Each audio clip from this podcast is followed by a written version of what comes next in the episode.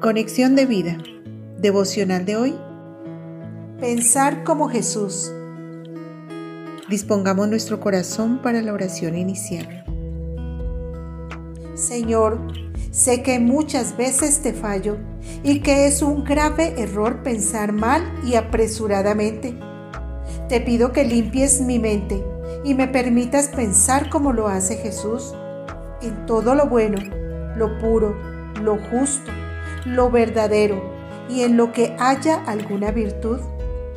Perdona mi mala manera de pensar y transfórmala para que sea de acuerdo con tu verdad. En el nombre de Jesús. Amén. Ahora leamos la palabra de Dios. Filipenses capítulo 4 versículo 8. Por lo demás, hermanos, todo lo que es verdadero, todo lo honesto, todo lo justo, todo lo puro, todo lo amable, todo lo que es de buen nombre, si hay virtud alguna, si algo digno de alabanza, en esto pensad.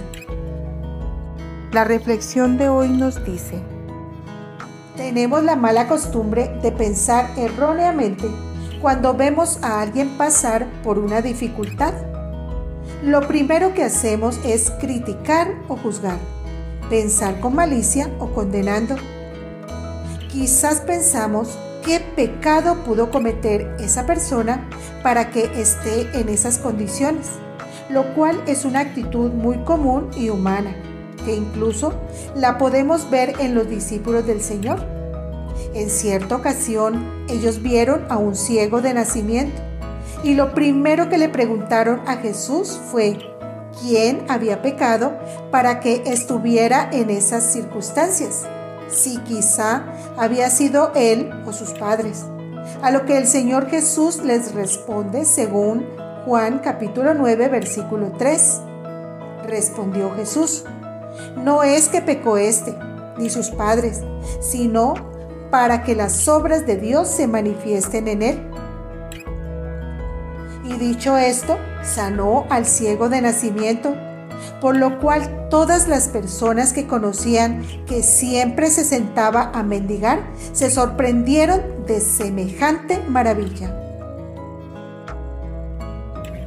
Esto es lo que hoy Dios nos está diciendo Puede que así mismo pase con otras personas y aún con nosotros. Es posible que el Señor permita diversas situaciones en nuestra vida, no por castigo o porque hayamos cometido un grave pecado, sino porque hace parte de su plan para manifestar su gloria a través de nuestra vida.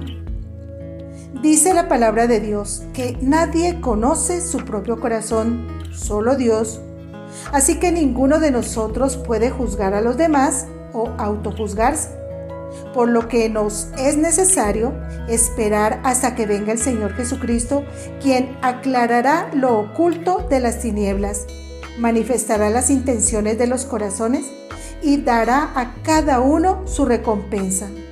Primera de Corintios 4:5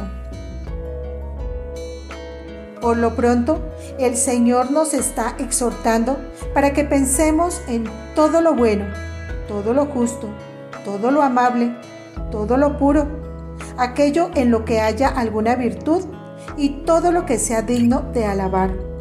Dispongámonos para pensar como Jesús piensa y pidamos a Dios en oración que nos permita honrarlo y adorarlo, aún con nuestra manera de pensar como dice el Salmo 19, versículo 14.